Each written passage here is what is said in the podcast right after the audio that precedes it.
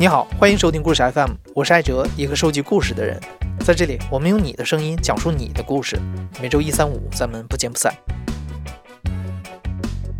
大概每个人的生活中都曾经出现过一位长得特别好看的美人，她可能是你的家人、朋友，也可能只是不太熟的邻居，或者是别的部门的同事。因为长得好看，这些美人总是被人关注、被人议论。而且所有人都觉得他们肯定能靠着一张脸成为人生赢家，过上让普通人望尘莫及的幸福生活。四月份的时候，我们做过一次关于美人的故事征集，我们发现现实当中的大部分美人很难说是都幸福，相反，多数人的人生让人唏嘘。今天我们从征集来的投稿里就选出了三个美人，让你听听他们的人生故事。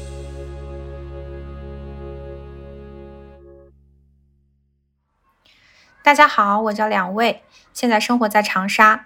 今天我要讲的这位美人是我的妈妈。我其实很晚才能分辨出一个人到底长得好不好看，但是从我很小开始，妈妈很漂亮这个概念就像刻在我的脑子里一样。我真的听过太多人说我妈妈长得好看了，就即便她现在已经退休了，我还能时不时听到有人说我妈妈漂亮、显年轻、特别有气质之类的话。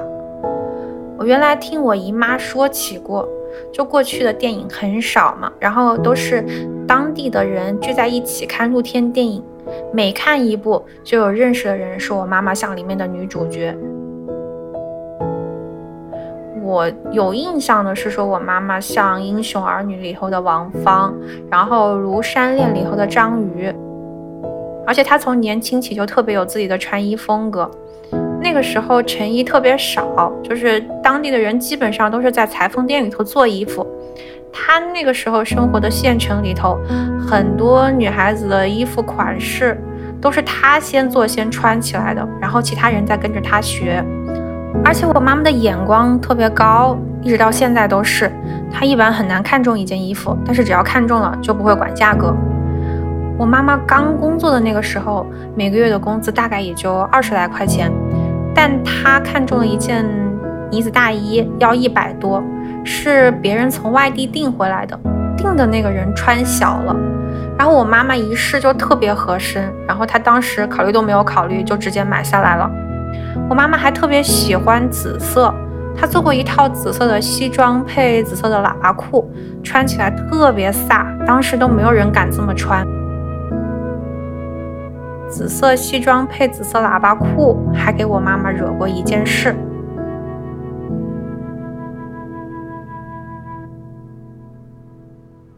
那是八十年代的事儿，然后。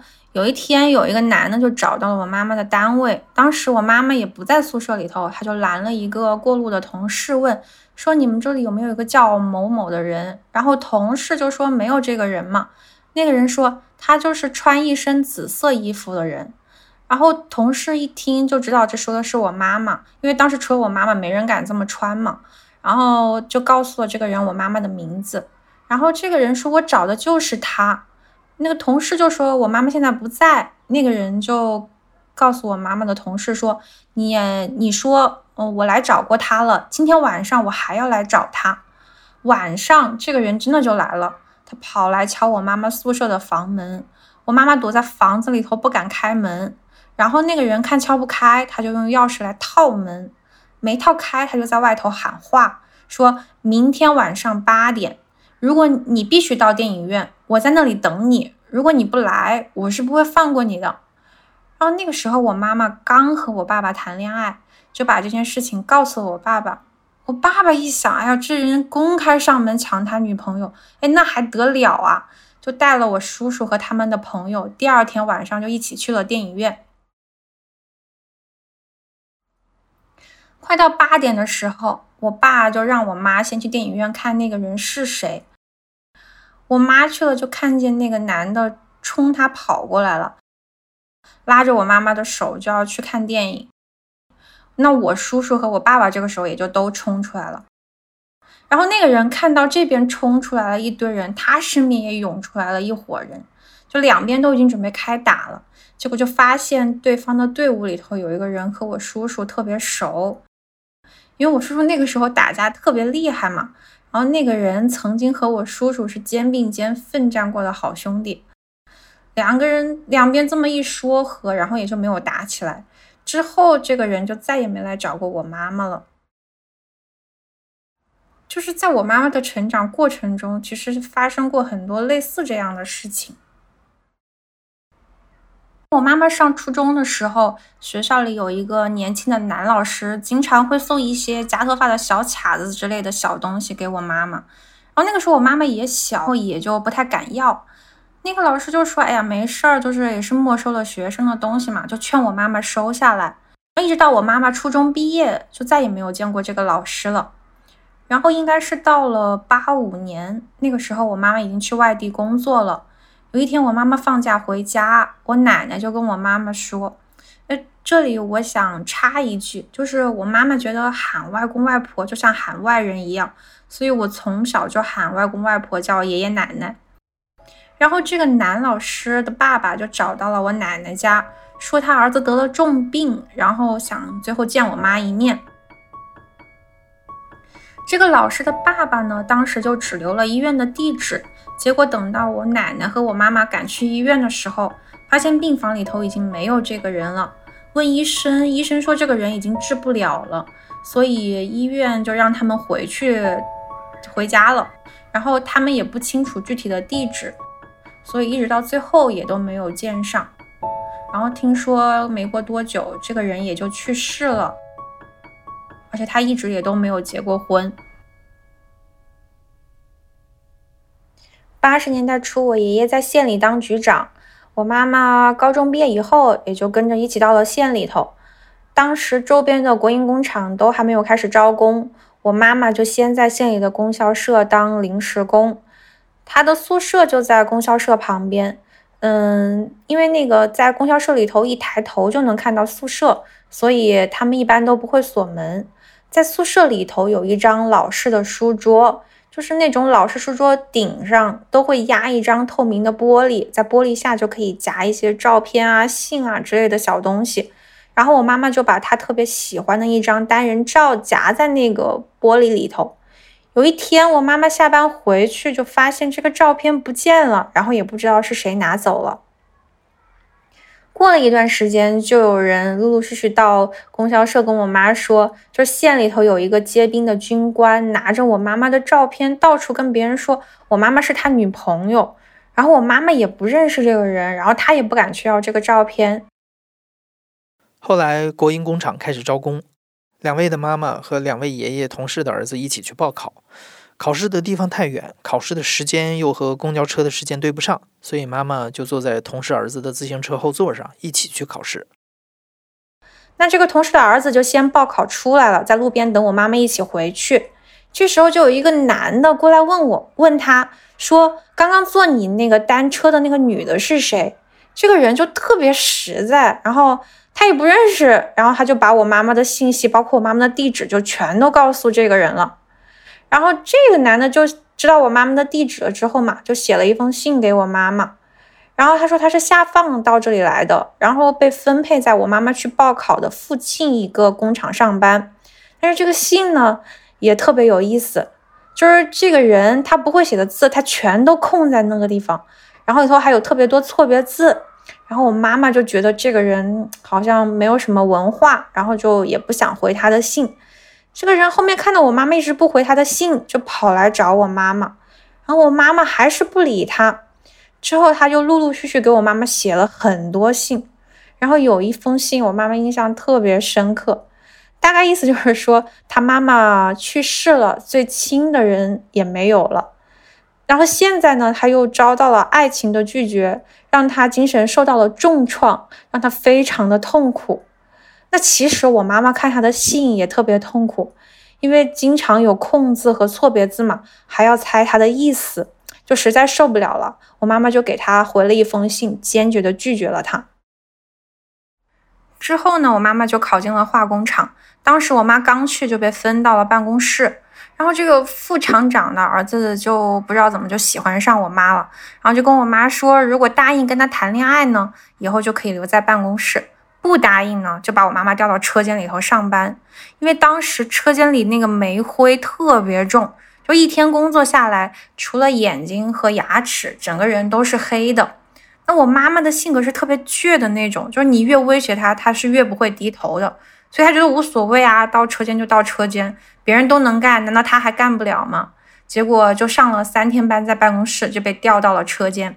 也因为这个事情，副厂长的女儿就觉得她的弟弟受到了天大的委屈，特别看不惯我妈，然后就开始传播：哎呀，我妈是恋爱专家呀，男朋友换了一个又一个啊。但其实那个时候我妈还没有谈过恋爱，所以就像她的这些经验吧，就是在我作为一个旁观者来看，就是我觉得有一些事情其实是很有趣，甚至带着一点点浪漫色彩的。但是她身处其中是觉得很痛苦、特别无奈的。特别是那些他不喜欢或者讨厌的人，对他付出越多，他越觉得是一个负担。而他向别人倾诉这个负担的时候，很多人觉得他是在炫耀，就是完全没有办法理解他。不过，就是如果是说到长得漂亮，嗯，给他有什么好处呢？我觉得可能就是在择偶这一方面，给了我妈妈更多的一些选择机会吧。但最终决定所有事情的走向，还是因为我妈妈的个性。两位的妈妈是一个特别飒的人，敢想敢说敢做。这种飒或许来自于美貌带给她的自信，这种飒让她可以对自己痛恨的事儿坚定的说不，也对自己认准的事儿义无反顾。有一天呢，我妈身体不是很舒服，就请假在寝室休息。然后当时那个办公室主任年纪还挺大了吧，然后就到宿舍来看我妈。当时我妈正躺在床上，他就伸手来摸我妈的额头，最后还问：“哎呀，是不是发烧了呀？”那我妈当他是长辈的关心嘛，就说：“哎呀，没事儿，休息一下就行了。”结果他这个手就顺着我妈的脖子往下摸，我妈反手就给他打了过去，说：“我把你当叔叔，你怎么自己不把自己当人？”那个人就落荒而逃了。当时我妈心里还是气不过，然后她就听说过这个主任特别怕老婆，就把这件事情写成了信，寄给了他老婆。落款就是群愤，就是愤怒的群众。再后来，就这个主任可能也是猜到了这个信是我妈写的，之后见到我妈都是就都是绕道走的。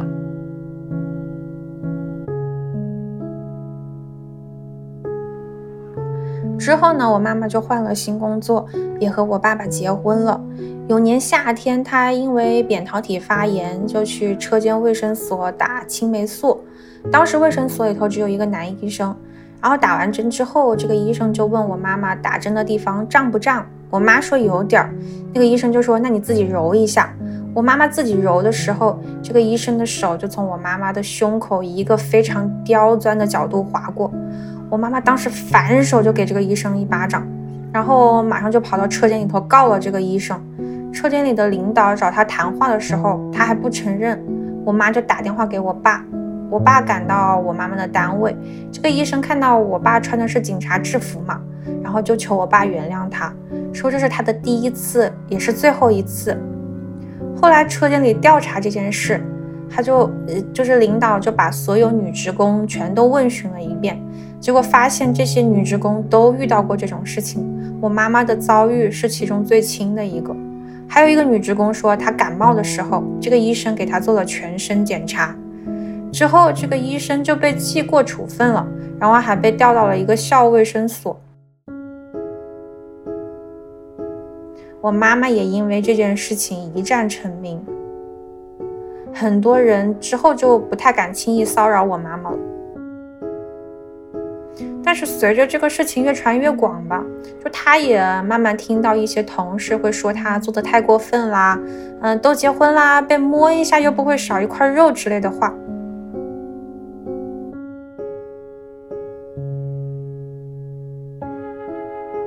我问过我妈妈为什么那么多人追她，然后我爸爸在里头条件也不算是最好的，那他为什么就只跟我爸爸谈恋爱，然后就结婚了？嗯，首先其实我妈妈的性格是挺内向的，然后我爸爸是一个特别外向的人。我爸爸真的是跟谁都能聊，就是无论是坐出租车呢，还是遇到有什么陌生人之类的，他都能跟别人聊起来。而且我爸爸还是一个又特别有探知欲的一个人，他还很喜欢看书，也喜欢写作。我妈妈说，当时我爸爸写给他的情书，比其他人写给他的情书都更有文采，也更能打动人。那个时候太多人追我妈了，很多人都在造谣我妈妈是恋爱专家。所以当他们两个人开始谈恋爱的时候，我爸的朋友其实还是很担心我妈会玩弄我爸爸的感情，然后就把这些谣言都告诉了我爸。那我爸就说，无论别人怎么说我妈，他都不信。他只信他看到的。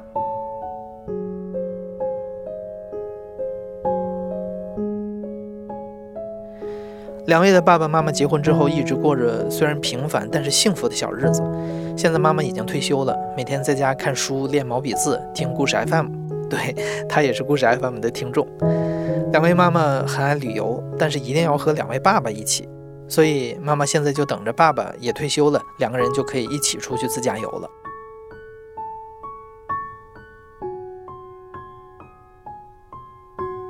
第二个故事的主人公是一位美男子，美貌对他来说到底是不是一种幸运呢？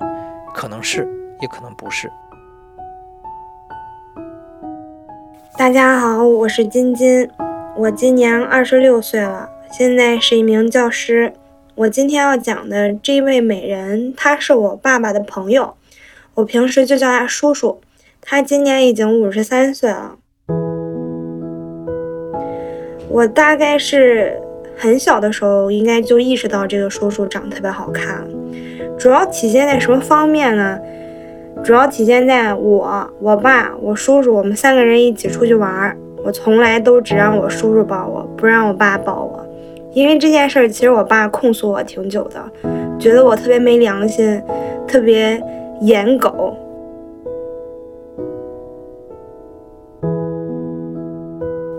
我怎么形容我这叔叔的长相呢？他长得特别文质彬彬的，戴个眼镜儿，然后从内而外就透露出一种温柔大哥哥，特别特别温柔的这种气质，就像是那种电视剧里的男二号一样。你，他对待所有人都是特别中央空调，特别特别温暖，然后对待小朋友也是，会鼓励你呀。会夸奖你啊，会慢慢跟你聊天啊，反正就是特别温柔的一个人。嗯，照我爸对这叔叔的形容，就是从小到大，因为他们俩很小就认识了，是同学，后来工作的时候又在一个单位。我爸说我这叔叔从小到大都是万人迷，就我这叔叔身边从来都不缺少小女孩。包括我叔叔后来娶的老婆也是，就是是他先追求的我叔叔吧。我这叔叔他除了长相方面的加成之外，他其实还有一些技能上的加成。比如说我这叔叔写字特别特别漂亮，然后又会画画，虽然没有具体学过，但是画画画特别好看。他给我爸送的那些。纪念册上都会有他自己画了一幅画和自己题的一幅字，所以他在单位就是承担着这个出版报的这个工作，就算是一个宣传委员吧。然后他每一次出完版报之后，我爸都说他出的版报的时候，呃，有小女孩给他送水啊，送雪糕啊，等等等等吧，反正就是特别吸引人，他的气质包括他的长相。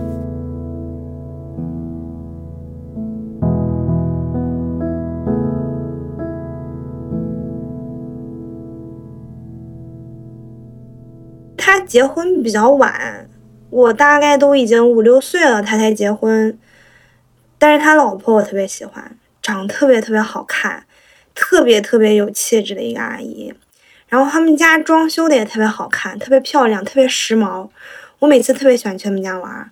我妈一说要带我去这叔叔家玩，我就特别兴奋，去了就不想回家。我这叔叔和阿姨看上去其实感情蛮好的。嗯，比比较恩爱吧。我叔叔也比较考虑阿姨的想法。我一直就觉得他们俩的关系就和我爸我妈之间的关系一样，就是和和睦睦的。但是他们俩一直没有孩子，就是结婚了很多年，大概结婚了将近十年左右吧，都没有小孩，所以难免会有一些风言风语吧。比如说说这阿姨不会生育啊，诸如此类的。阿姨可能压力也蛮大的。直到突然有一天，我妈说：“走，带你去你阿姨新家家玩。”然后我才知道他们俩可能离婚了。然后其实离婚没多长时间之后，我阿姨就远嫁国外了。然后又过了不到一年，我阿姨就生了一个超级可爱的小男孩。那个时候之前，呃，说我阿姨。没办法生育的这些人，他们就转头说起了我叔叔，觉得我叔叔是一个不会生育的人。直到后来，我有一次跟我爸妈的聊天过程中说到了这个同性恋，因为我身边有一些同性恋的朋友，然后我就给我爸妈说，这个同性恋群体其实有时候会有一些自己特别敏感的地方，比如说他们可能有一些人的设计能力会比较突出，或者有一些人会有很好的才华。然后我就在夸我这些朋友们嘛，然后我爸就突然说：“你觉得你那个叔叔是不是也挺有才的？”我特别疑惑，我说：“对呀，他确实挺有才的呀，画画又好，然后也会写字，长得又帅。”我爸说：“他也是同性恋。”我当时真觉得五雷轰顶，我就问我爸：“我说，那他都是同性恋，他为什么要跟我阿姨结婚呢？”然后我爸就比较无奈的说吧，说家里边催得紧，他又不可能出柜，嗯，阿姨追的又紧，因为当时我阿姨就是那种非我叔叔不嫁的那种。其实金金的爸爸一直不知道这个叔叔是同性恋，发现这个秘密是在叔叔和阿姨闹离婚的时候。叔叔和阿姨分居闹离婚的状态其实持续了好几年。金金的爸爸一直劝叔叔和好，但是叔叔总是爱答不理的。有一天深夜，叔叔带了一个男的来到金金家，说遇到了点事儿，需要借住一晚。然后我爸就让我跟我爸妈一起睡，然后我叔叔跟那个男的就睡我屋。然后我爸的原话是这么说：“他说，我爸说。”自从我那天晚上听到咱妞房间里传出来那样的动静，我就知道他跟这个男生关系不正常。我爸就是这样说的。也是因为这一个不平静的夜，我爸就找我这叔叔促膝长谈，说就是问他跟这男的是什么关系啊？呃，我叔叔可能就跟我爸坦白了，说自己是 gay。我爸。特别沉迷把我叔叔掰直这件事儿，还跟我妈演过一出戏，就是在我们家那个垃圾桶里边放了避孕套，然后旁敲侧击的告诉我叔叔，其实男女的性生活也是很开心的。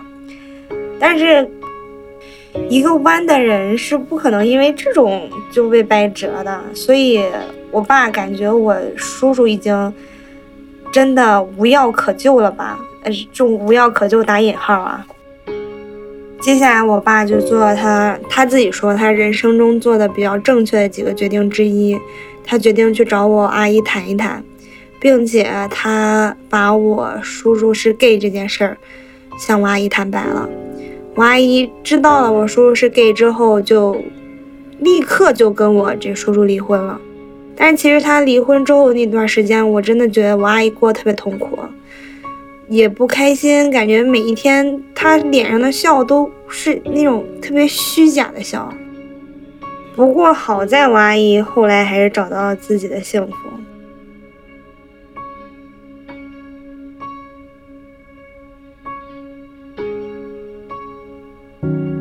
因为那个时候我挺讨厌这个同志骗婚的，我真超生气。我特别讨厌他的还有一点。就长大之后特别讨厌他的还有一点，就是我叔叔不工作，其实叔叔跟阿姨结婚了大概五六年之后，我爸和我叔叔的厂就因为效益不好倒闭了，那我爸和我叔叔就变成两个无业游民。但是因为我爸还要养家糊口嘛，他就找了另外一份工作。但是我叔叔就一直在家闲着，也不出去上班，就在家玩电脑。那个时候玩那传奇应该是，然后每天玩游戏，说是在游戏里挣钱，但是我感觉应该也没挣什么钱。之后就再也没有工作过，一直要么就是花我阿姨的钱，要么就是花他爸妈的退休工资。像一个米虫一样天天活的。虽然他温柔，虽然他长得帅，但他真的人品不太行。晶晶说，叔叔离婚之后，他的爸爸妈妈，包括他的妹妹，都一直出钱养着他。可能也是因为从小长得好看，接受过太多人的喜欢和好意，他对这种靠人供养的生活，好像也没有不舒服。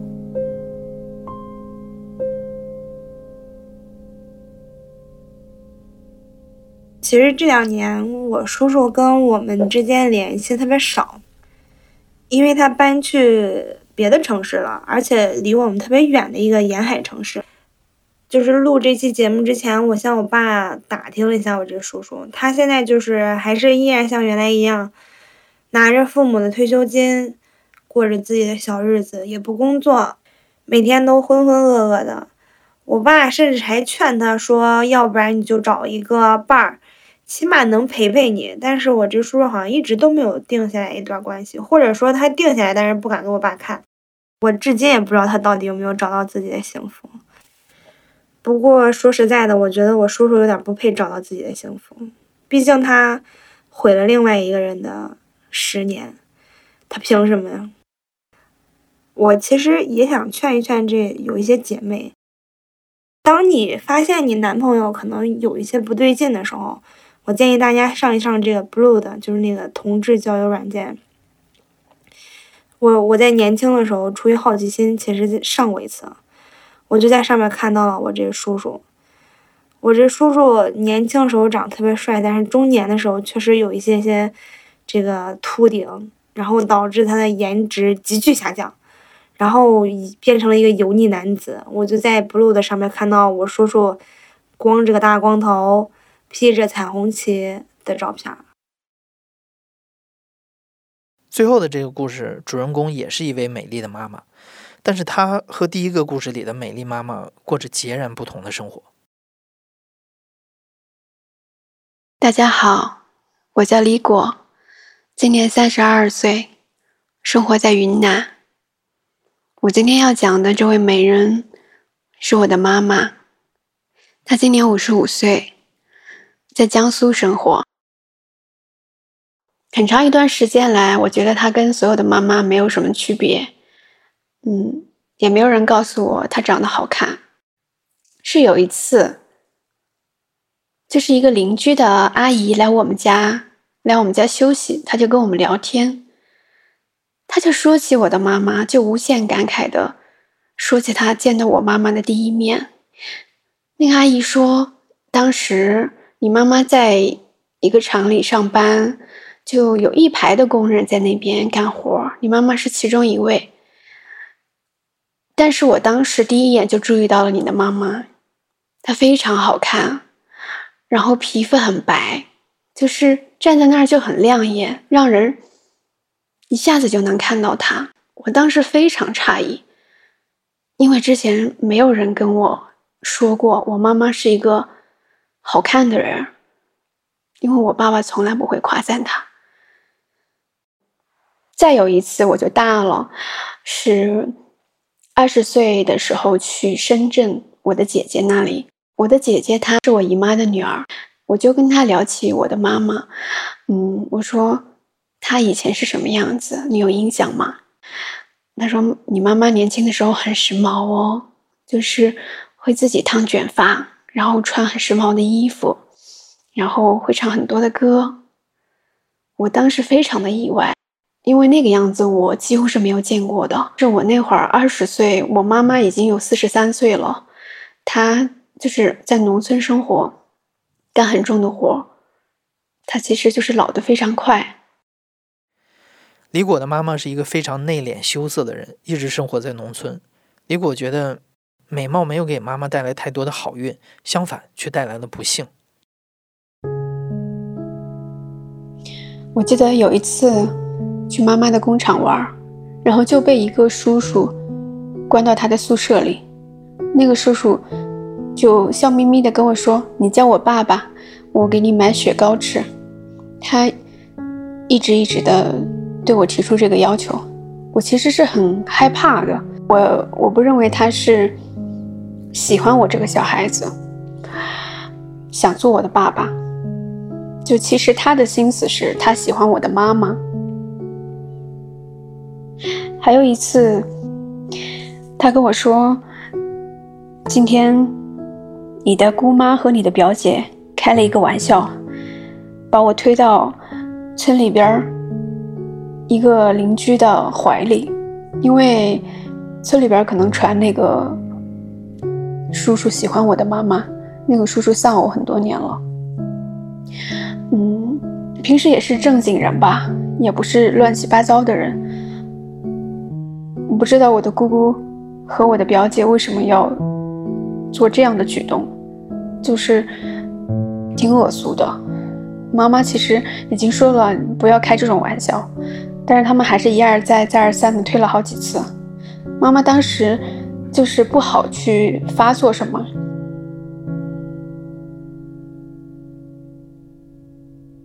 为什么我说妈妈的美貌给她带来更多的是不幸？这个事情跟我爸爸有关。我的爸爸，他是一个很多疑的人，嗯，而且性格非常暴躁，打人很凶。他在家里的话，就是他会突然发火，然后吃饭吃的好好的，他会突然把桌子掀掉。有一次，妈妈去帮人家割麦子，割完麦子那天晚上回来的时候，妈妈把门推开进来，然后把那个草帽拿出来，里面放了一满草帽的青桃，青青的桃子，妈妈就笑眯眯的拿给我跟弟弟吃，说是刚摘下来的，让我们吃，然后。他话好像还没有说完，我爸爸就一把把他揪过去，摔在地上就开始打。我们当时都吓坏了，因为爸爸打得很凶。嗯，他把他就是衣服全部都扯掉了。妈妈也不知道为什么他要被打，好好的突然回到家就被打了。后面爸爸一边打就开始。骂他，我才听出大概的意思是妈妈去割麦子，然后那家人可能住的比较远，妈妈就坐了一位男性的摩托车，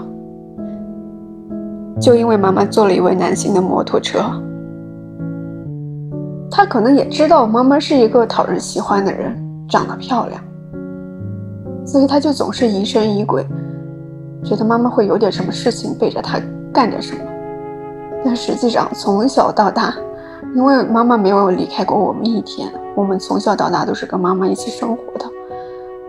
妈妈每天要做那么多的事情，家里种地五亩地，在工厂做工，八小时、十二小时的做工，我们的一日三餐、家里的家务，全部都是她，都是她一个人。就连轴转，他平常也从来不会跟陌生异性有任何轻佻的举动，他怎么可能呢？李果的爸爸在外地打工，常年不在家，所以经常怀疑妈妈，这类家暴也就经常会发生。妈妈默默地忍受着一次次的家暴，同时靠着自己的操劳，把李果和弟弟一直供到了大学。在我们家，我爸爸是觉得读书无用的，他是希望我们念个初中就差不多得了，出去打工要挣钱。他是觉得不需要读那么多书的，他也不愿意负担我们的学费。我记得我上高中，是我妈妈偷偷的把家里的麦子卖了，去给我交的学费。我小时候下晚自习。十点九点回到家，他都还在那个月光下边在种菜。就是这样，他坚持让我读完高中去念大学。其实我妈妈早就替我考虑好了，她希望我就是说能够坐在办公室里舒舒服服的，不用再像他那样去干那么重的活，一辈子活得那么累。所以他坚持让我一定要读书。